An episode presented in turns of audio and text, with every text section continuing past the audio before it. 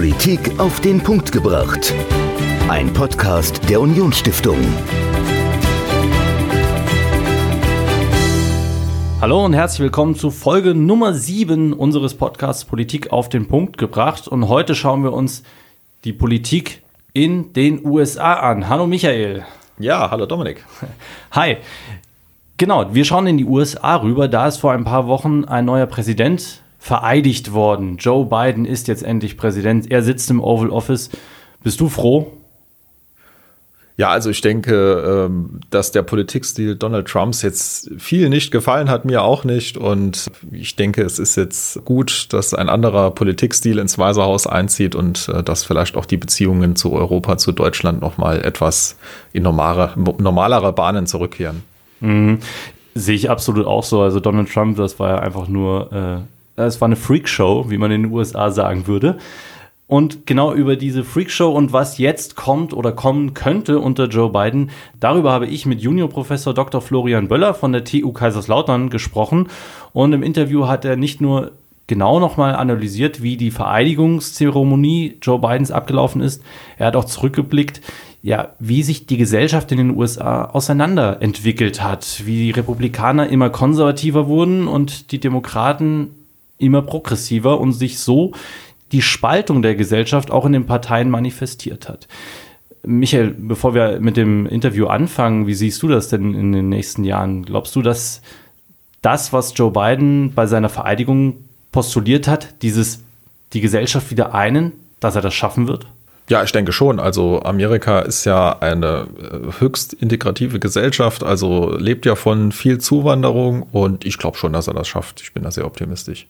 Ich drücke ihm auf jeden Fall die Daumen und ich bin gespannt, wie es in den nächsten vier Jahren wird, oder vielleicht sind es ja sogar acht, wenn er es dann schafft, in vier Jahren die Wiederwahl zu gewinnen. Was sein Programm anbelangt und die Inauguration selbst, das hört ihr jetzt im Podcast. Viel Spaß dabei! Hallo und herzlich willkommen, Dr. Florian Böller von der Technischen Universität Kaiserslautern. Schön, dass Sie heute da sind. Hallo, Herr Holl. Danke für die Einladung. Sehr gerne. Herr Böller, lassen Sie uns über die USA sprechen. Joe Biden ist jetzt eingeführt worden als 46. Präsident der USA. Aber schauen wir nochmal zurück auf die Wahl. Nie war eine Wahl umstrittener als diese. Und in Amerika gab es ja schon einige sehr umstrittene Wahlen. Denken wir nur an George Bush Jr. gegen Al Gore, wo ja letztlich auf gewisse Art und Weise der Supreme Court die Wahl entschieden hat. Aber was sagt jetzt diese Wahl Bush gegen Biden über den Zustand der amerikanischen Gesellschaft aus? Ja, ich glaube, die Wahl zeigt eben, wie gespalten und zerstritten die Gesellschaft ist. Es gibt einen großen Teil der Republikaner, die tatsächlich Donald Trumps vorwürfen, dass die Wahl manipuliert gewesen sei, dass die Demokraten unter Biden die Wahl gestohlen hätten und der eigentliche Wahlsieger Donald Trump wäre diese Verschwörungstheorien, die ohne Beweise formuliert werden, die werden tatsächlich geglaubt von vielen republikanischen Anhängern. Und das ist eben nur möglich vor dem Hintergrund einer jahrelang sich verschärfenden Polarisierung in der Gesellschaft. Diese Verschwörungstheorien werden ja auch verbreitet über, über Medien, die entsprechend ausgerichtet sind. Ja, das ist ein großes Problem für die Demokratie, weil, wie Sie schon richtig sagen, die Wahlen waren eben umstritten, obwohl es dafür keine faktischen Beweise gab. Jetzt ist Joe Biden der neue Präsident der USA und als erste Amtshandlung hat er versucht, mit dem Erbe Donald Trumps aufzuräumen. Er hat viele Executive Orders unterzeichnet, um Dinge rückgängig zu machen, die Trump eingeführt hat. Aber was wird denn die größte Herausforderung für seine Amtszeit sein? Ja, ich glaube, die größte Herausforderung für Joe Biden und seine Administration wird die Bekämpfung der Corona-Krise sein. Hier hat ja Donald Trump eher sich passiv gezeigt, hat sehr wenig gemacht. Das heißt, hier muss er tatsächlich neue Gesetze auf den Weg bringen, versuchen auch die Rolle des Präsidenten als ja jemand, der der, der Nation Führung gibt, in dieser Krisensituation tatsächlich neu definieren. Das hat ja Donald Trump auch nicht getan, indem er die Krise heruntergespielt hat. Also das wird die größte Herausforderung sein. Die Executive Orders, die Sie angesprochen haben, damit versucht er natürlich einen Teil von den Dingen, die Trump auf den Weg gebracht hat, zurückzudrehen. Es ist auch nicht unwichtig, gerade Klimapolitik wurden Entscheidungen getroffen, der Mauerbau an der Grenze zu Mexiko wurde gestoppt, der Wiedereintritt in die WHO, in die Weltgesundheitsorganisation. Also das sind schon wichtige Schritte, aber wir dürfen nicht vergessen, dass das eben nur exekutive Anordnungen sind. Und die wichtigen Reformen, die wichtigsten Schritte, die müssen zusammen mit dem Kongress beschlossen werden. Und da besteht mhm. eben die Herausforderung, das dann entsprechend im Kongress, im Parlament durchzusetzen. Wie schwer werden denn die beiden Parteien, also die Demokraten und die Republikaner, Joe Biden das Leben, sprich das Regieren machen? Also wird Biden große Probleme haben, sich mit seiner Agenda durchzusetzen? Ja, das ist die große Frage. Und es ist eben so, dass die Demokraten im Senat nur eine sehr, sehr knappe Mehrheit haben. Da steht es eigentlich 50 zu 50. Es gibt 50 ja. demokratische Senatoren, 50 republikanische Senatoren, Senatorinnen. Und im Zweifelsfall wird dann in, in solchen Situationen die Vizepräsidentin eine Stimme abgeben können, wenn es 50-50 steht und dann eben das Zünglein an der Waage sein. Das zeigt schon, wie knapp die Situation eben ist, wenn man Gesetze verabschieden will. Und das heißt auch, dass wenn nur ein Demokrat gegen den eigenen Präsidenten stimmen würde, und das ist nicht unwahrscheinlich, dann ist diese Mehrheit schon hinfällig. Und hinzu kommt, dass es zum Teil Minderheitsrechte gibt im Senat, wo man eine größere Mehrheit braucht, 60 Stimmen. Und für diese Gesetze bräuchten sie dann tatsächlich eben auch die Unterstützung der oppositionellen Republikaner im Kongress. Und das ist die große Frage. Schafft es Joe Biden mit seinem Anspruch, die parteipolitischen Gräben zu überwinden? Und schafft er es dann genug Unterstützung auch im republikanischen Lager zu bekommen? Jetzt haben Sie gerade mit Kamala Harris, mit der Vizepräsidentin, eine Personalie angesprochen, die sehr, sehr interessant ist. Zum ersten Mal ist eine Frau im Amt des Vizepräsidenten. Das heißt, wir haben eine Vizepräsidentin. Die ist zudem auch noch Tochter einer aus Indien stämmigen Frauen, eines Jamaikaners, repräsentiert also zwei gesellschaftliche Minderheiten. Wie ist denn diese Personalie zu bewerten?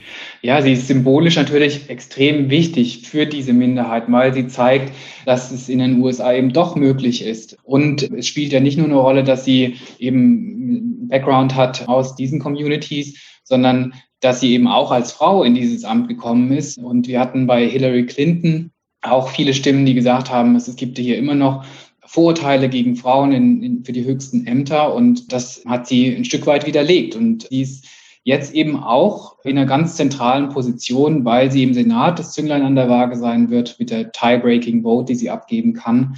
Und sie ist natürlich jetzt in der Pole Position, kann man sagen, für in vier Jahren, wenn Joe Biden mutmaßlich nicht mehr selber antritt mit 82 Jahren dann.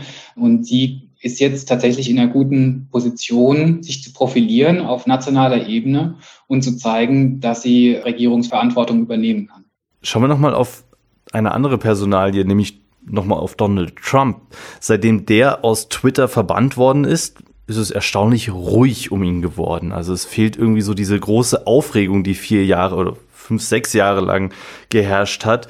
Manche sagen, ja, es ist ein bisschen Unterhaltung auch verloren gegangen. Es war ja doch immer irgendwie schräg manchmal sogar auch witzig, seine Tweets zu lesen. Auf der anderen Seite waren sie natürlich auch erschreckend und ja, aber haben, haben die Medien bestimmt, haben den Diskurs bestimmt.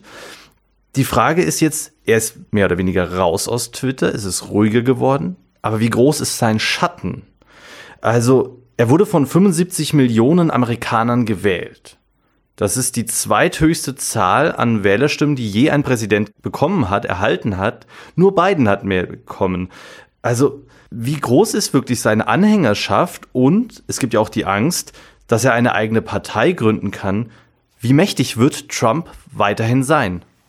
Ja, das ist eine sehr gute Frage und eine sehr wichtige Frage für die amerikanische Gesellschaft, glaube ich.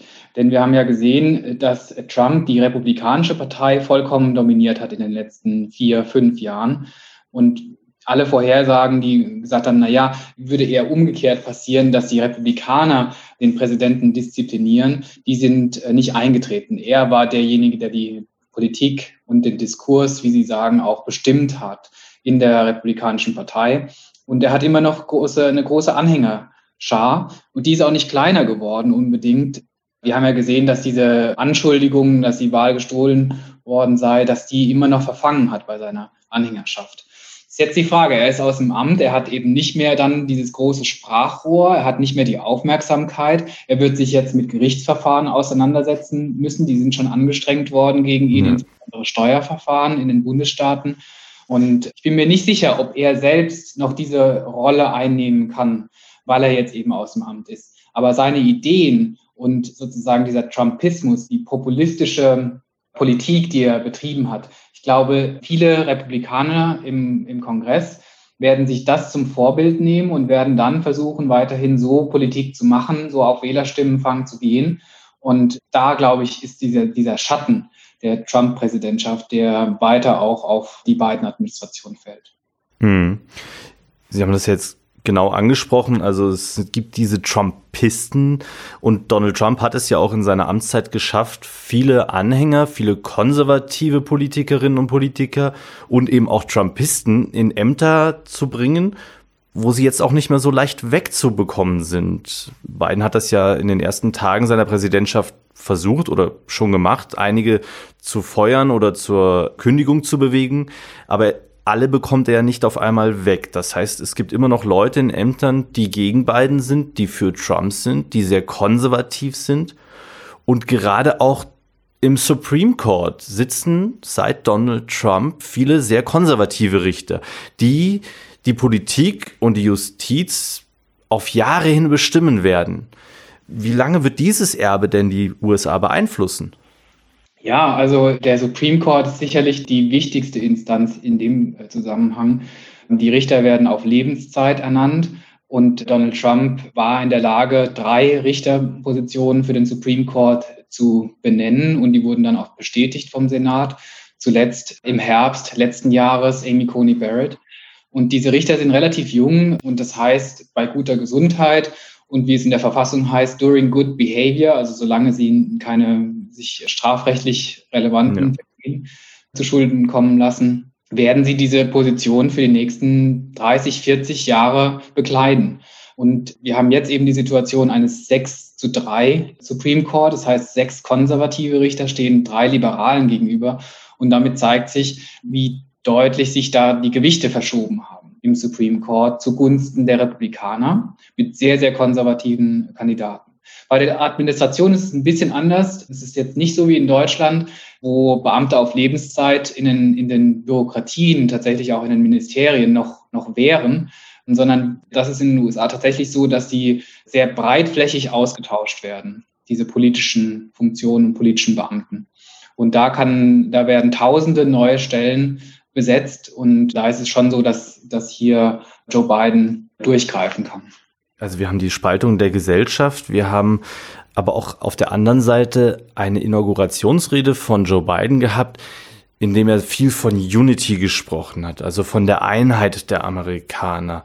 Er will dieses Land einen. Und sie hatten in ihrem Vortrag, den sie Healing the Nation, also die Nation wieder zu zu heilen genannt hatten, das ja auch angesprochen, dass das eben ein, ein wichtiges Motto ist der Präsidentschaft Joe Bidens. Auf der anderen Seite hatten wir eine Inauguration, die unter höchsten Sicherheitsmaßnahmen stattgefunden hat. Zehntausende National Guard Soldatinnen und Soldaten waren vor Ort in Washington, haben das Kapitol abgesperrt. Es gab keine Zuschauerinnen, Zuschauer oder ganz wenige nur, ausgewählte Gäste. Wie kann man denn da von einer Einheit sprechen, zumal ja Tage vorher das Kapitol noch gestürmt wurde? Was ist denn davon zu halten? Sind das einfach nur Phrasen, die er sagt, weil es von ihm erwartet wird als Präsident? Oder ist das denn wirklich auch eine Agenda, die, die zu schaffen ist?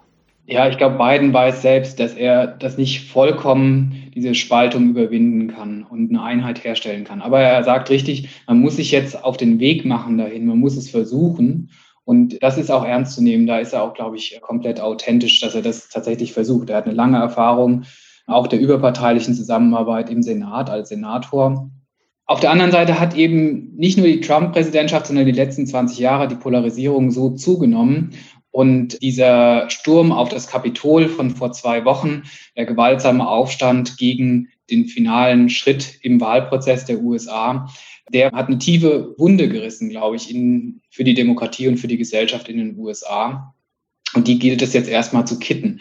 Was kann er dafür tun? Er hat ja gesagt, er möchte zuhören. Man, man kann anderer Meinung sein, aber man soll sich nicht eben gegenseitig ja, beschuldigen und, und sozusagen dämonisieren. Davon hat er ja auch gesprochen. Und indem er jetzt sozusagen die Temperatur senkt, auch das war so ein Begriff aus der Inaugurationsadresse, die äh, Hitze aus diesem Konflikt sozusagen zu versuchen nimmt, da versucht er eben einen, einen Schritt zu gehen in diese Richtung. Und man muss ja sagen, im Vergleich zu Trump, der hat ja diese Konflikte noch stärker angeheizt. Ja. Dieser Begriff Healing the Nation kommt so ein bisschen aus anderen Ereignissen, in denen die USA, zum Beispiel unter Barack Obama, als es diese Schulshootings gab, also diese Amokläufe, wo viele Menschen gestorben sind, hat er versucht, eben die Nation zu trösten. Und auch Ronald Reagan hat es getan bei verschiedenen Ereignissen. Also es ist nicht eine parteipolitische Frage. Und jetzt haben wir diese Corona-Situation, wo 400.000 Amerikanerinnen und Amerikaner gestorben sind. Und trotzdem war es nie so, dass, dass Donald Trump diese Funktion als Healer äh, of the Nation, als, als jemand, der die Nation trösten könnte angesichts dieser Krise, tatsächlich ausgefüllt hat. Und da versucht jetzt Biden diese Lücke zu füllen und tatsächlich auch Verständnis auszudrücken und Trost zu spenden für diese Nationen. Denn das ist eine wichtige Aufgabe von Präsidenten, diese symbolische Einheit zu repräsentieren. Welche Rolle spielen denn junge Politikerinnen und Politiker in den USA? Also ich denke da vor allem an junge demokratische äh, Abgeordnete, Alexandria Ocasio-Cortez oder auch Pete Buttigieg. Welche Rolle spielen denn diese jungen Politikerinnen und Politiker in der amerikanischen Politik, aber auch in der Gesellschaft? Ja, die nehmen eine wichtigere Rolle ein, insbesondere nach den Zwischenwahlen von 2018, als die Demokraten das Repräsentantenhaus zurückerobern konnten, ist eine ganze Welle, man spricht ja auch von Blue Wave, von jungen, demokratischen, liberal orientierten Politikerinnen und Politiker in den Kongress eingezogen. Und die fordern eben sehr progressive politische Reformen, die sich eher an ja, sozialdemokratischer Politik, würden wir aus europäischer Perspektive sagen, orientieren. Und die Beispiele, die Sie genannt haben, auch Ocasio-Cortez und einige andere im Kongress sind eben Beispiele dafür. Sie fordern Reformen in der Gesundheitspolitik, also eine Gesundheitspolitik für alle, die nicht mehr ausgrenzt. Sie fordern strukturelle Reformen im Polizeiwesen, im Justizwesen, wo eben viele Schwarze immer noch diskriminiert werden. Und sie fordern stärkeren Fokus auf den Klimaschutz. Und das ist sicherlich ein Druck, der sich ausgewirkt hat, auch auf das Parteiprogramm von Joe Biden. Und den, dieses Programm wird er jetzt versuchen müssen umzusetzen. Ja, das ist auf der einen Seite sinnvoll und, und wichtig für, für bestimmte Ziele wie den Klimaschutz. Das würden wir aus europäischer Perspektive sicher so sagen und so sehen. Auf der anderen Seite sind es eben dann genau die Projekte, bei denen die Republikaner sich sehr sträuben werden und wo es diese bipartisan Zusammenarbeit, diese überparteiliche Zusammenarbeit möglicherweise nicht so einfach gibt. Vielleicht können Sie da auch noch mal so ein bisschen allgemeiner erklären. Wir haben in den USA eine Situation, die man mit Stadt gegen Land grob umreißen könnte. Also in der Stadt sind vor allem die Demokraten vorne, die werden dort gewählt von einem jungen, liberalen, gut gebildeten Publikum. Und auf dem Land wo die Bildung eher schlechter ist und man vielleicht auch nicht so eine große Bevölkerungsdichte hat, also nicht so viel Austausch auch, dort werden die Republikaner gewählt. Aber das, was Sie gerade gesagt haben, also eine sozialdemokratische Politik, die auch die Ärmeren unterstützt, eine Politik, die auf den Klimawandel reagiert, der vor allem das Land auch betrifft, das sind doch eigentlich Themen, die auf dem Land wichtig sein sollten, möchte man meinen. Warum ist das in den USA nicht so? Ja, also natürlich ist diese Stadt-Land-Unterscheidung, die ist sehr wichtig, aber es ist eben nur eine Konfliktlinie von mehreren. Wir haben sicher auch die Konfliktlinie zwischen der weißen und nicht weißen Bevölkerung, die sich auch stark unterscheidet in ihrem Wahlverhalten, auch in ihren politischen Einstellungen. Und wir haben andere Konfliktlinien auch, möglicherweise sogar zwischen alt und jung und zwischen College-Gebildeten, also mit Universitätsabschluss, und denjenigen, die, die eine andere Bildung genossen haben.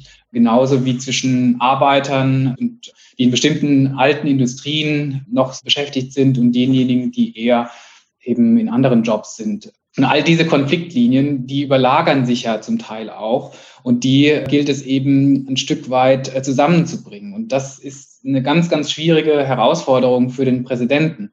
nur mal ein Beispiel, wenn es um den Freihandel geht und um die Handelsbeziehungen mit Europa und, und China.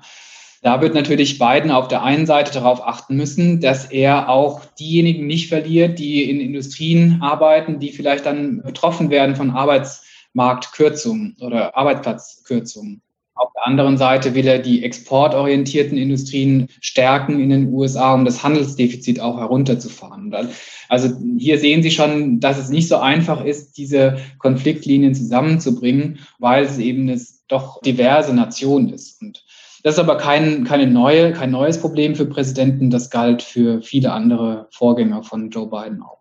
Was finden Sie denn an Joe Bidens Programm das interessanteste, beziehungsweise umgekehrt gefragt, wo glauben Sie, schießt er auch über das Ziel hinaus, wenn man sich mal sein Wahlprogramm ein bisschen anguckt? Ja, also interessant wird sicherlich zunächst mal sein, ob er es schafft, ein großes Stimuluspaket für die Wirtschaft auf den Weg zu bringen, um diese Corona-Krise in der wirtschaftlichen Seite zu bekämpfen. Und ein weiteres wichtiges Programm wird ein Infrastrukturpaket sein, hier glaube ich sogar, dass die Chancen recht gut sind, überparteiliche Zusammenarbeit zu finden, weil die Republikaner das ähnlich sehen, dass das ein großes Problem ist. Eines der großen Überraschungen gewesen eigentlich der Präsidentschaft von Donald Trump, dass er dieses Projekt überhaupt nicht angegangen ist, als Immobilienmagnat keine Infrastrukturprojekte auf den Weg gebracht hat. Das könnte, könnte Biden tatsächlich schaffen.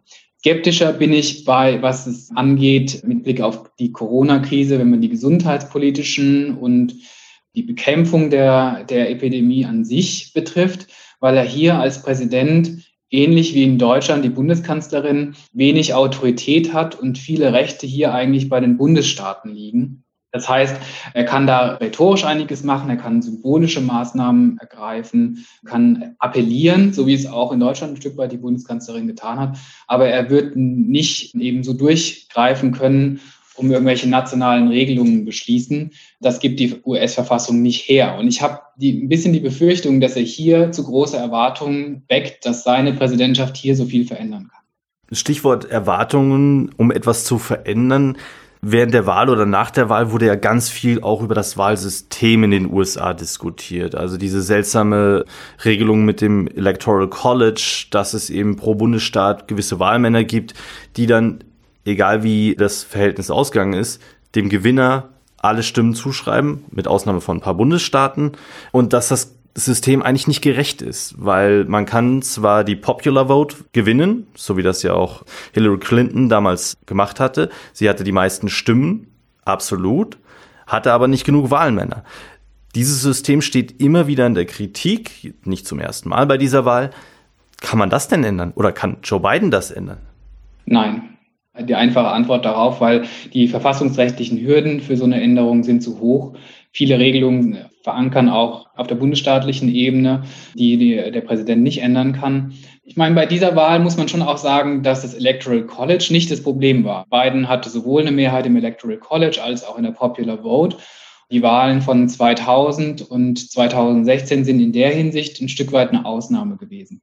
Natürlich sind das Verzerrungen, die durch dieses Winner-Takes-All-Prinzip zustande kommen. Führt ja zu kuriosen Erscheinungen. Wahlkampf auf präsidentieller Ebene wird ja zum Beispiel im bevölkerungsreichsten Staat in den USA, in Kalifornien, überhaupt nicht mehr gemacht, weil vollkommen klar ist, dass hier der demokratische Kandidat, Kandidatin die Mehrheit bekommt. Der Wahlkampf konzentriert sich nur noch auf ganz wenige Staaten und das hat natürlich, das ist, hat negative Folgen für die Repräsentation von gesellschaftlichen Interessen. Das größte Problem an der Stelle ist vielleicht der Senat, wo sie tatsächlich die Situation haben, dass die Republikaner nur noch einen sehr geringen Teil der Bevölkerung repräsentieren, aber einen sehr hohen Anteil an der Stimmen im Senat haben. Kommt eben dadurch zustande, dass jeder Bundesstaat zwei Senatoren stellt, unabhängig von der Bevölkerungsgröße. Daran werden sie aber nichts ändern. Das liegt eben an der Konstruktion des amerikanischen Föderalismus und ist auch nicht so ungewöhnlich, auch im europäischen Vergleich. Auch in Deutschland haben wir eine, eine Verzerrung von kleinen Bundesstaaten und Stadtstaaten und ihren Stimmrechten im Bundesrat. Auch in Deutschland gibt es Verzerrungen, mhm. wenn Sie jetzt nur daran denken, etwa die 5-Prozent-Hürde, die eben zu Verzerrungen der Stimmgewichte führen. Nur ist natürlich, wenn es so zu Situationen kommt wie 2000, 2016, dass die Konsequenz nochmal wesentlich größer in den USA. Schauen wir nochmal auf eine andere Personalie, und zwar nochmal auf die Republikanische Partei. Mitch McConnell ist ja mittlerweile auch ein bekanntes Gesicht, auch in Europa. Er ist derjenige, der im Senat im Prinzip alles bestimmt hat.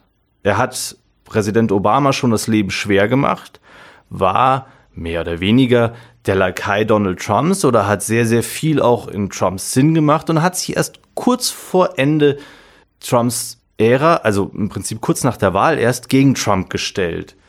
Wie ist denn diese Rolle, also dieser Mann einzuschätzen? Jetzt auch weiterhin ist er ja noch im Senat. Wie ist denn Mitch McConnell überhaupt einzuschätzen? Ja, Mitch McConnell war eine der zentralen Figuren in der Politik in den letzten zehn Jahren schon vor Trump. Und er war eben an einer zentralen Schaltstelle als Mehrheitsführer der Republikaner im Senat.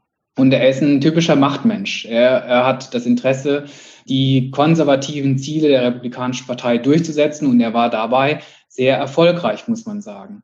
Die Steuerreform beispielsweise, die, aber auch die Benennung und Ernennung von Richterpositionen im Supreme Court sind ja nicht nur die drei Republikaner gewesen, republikanisch nominierten Kandidaten gewesen, sondern er hat auch verhindert, dass Barack Obama in seiner Amtszeit noch am Ende einen Richter ernennen konnte. Also eine ganz wichtige Person. Er hat sich jetzt von Trump distanziert und ich glaube, dahinter steckt die Enttäuschung oder auch die Wut, dass Donald Trump mit seinen Anschuldigungen, dass die Wahl gestohlen worden sei und so weiter, Wählerstimmen tatsächlich auch gekostet hat und dadurch die Stichwahlen in Georgia verloren gingen für die Republikaner hm. und damit auch die Mehrheit und im Prinzip seine Machtposition als Mehrheitsführer im Senat. Und das war schlimm für, für Mitch McConnell und deshalb hat er sich von, von Trump ein Stück weit distanziert und losgesagt. Wie wird er denn jetzt unter Joe Biden reagieren? Also was glauben Sie, wird sich seine Haltung ändern? Wird er vielleicht eher auf Biden zugehen auf seine Politik oder wird er weiterhin versuchen, alles zu blockieren, was von den Demokraten kommt? Ja, der historische Vergleich ist die Obama-Administration und dort haben sich die Republikaner auch unter Mitch McConnell schon für eine Totalopposition entschieden. Im Übrigen trotz der ja, schweren wirtschaftlichen Krise, die damals geherrscht hat in den USA. Wenn wir jetzt heute diese Krisensituation haben, könnte es eben dann der historische Vergleich dann lauten, naja, dann werden sich wahrscheinlich auch wieder für Totalopposition entscheiden. Gibt es Anzeichen, die, die da uns hoffnungsvoller stimmen sollten? Ich weiß es nicht. Wir werden das abwarten müssen, wie jetzt die Verhandlungen über das Stimuluspaket und über, die, über ein mögliches Infrastrukturpaket vonstatten gehen. Aber wir können erwarten, dass Mitch McConnell weiterhin republikanische Ziele verfolgt weiterhin sehr konservative Politik verfolgt. Und was zum Beispiel Klimapolitik und Gesundheitspolitik angeht, da habe ich wenig Hoffnung, dass sich Mitch McConnell und die Republikaner sehr kompromissbereit zeigen. Lassen Sie uns zum Schluss noch einmal auf den politischen Graben schauen. Wir haben jetzt die ganze Zeit darüber gesprochen, dass die Demokraten und die Republikaner sehr weit auseinander sind, was verschiedene Positionen angehen, dass diese Positionen im Laufe der letzten Jahrzehnte auch immer weiter auseinandergegangen sind. Wenn wir mal in die Zukunft schauen würden, was glauben Sie, wird sich dieser Graben weiter verbreiten oder wird er wieder zusammengehen? Und was braucht es vielleicht auch, um diese Positionen wieder anzunähern aneinander? Ja, das kann nur funktionieren, wenn innerhalb der Gesellschaft äh, ein Umdenken stattfindet. Nur dann haben Politiker ja den Anreiz, auch ihre Positionen zu verändern. Ein großes Problem an der Stelle in den USA ist auch das Vorwahlsystem, weil das dazu führt, dass auch extremere Positionen, extremere Politiker dann tatsächlich auf den Wahlzettel gelangen, weil die Anhängerschaft innerhalb der Parteien noch extremer polarisiert ist als die breite Öffentlichkeit. Und solange es sozusagen hier kein Umdenken stattfindet, wird sich auch der politische Graben weiter festigen, wird nicht zu überwinden sein. Ich glaube, Situationen wie, wie jetzt, die Corona-Krise, haben das Potenzial, die Gesellschaft ein Stück weit zusammenzuführen.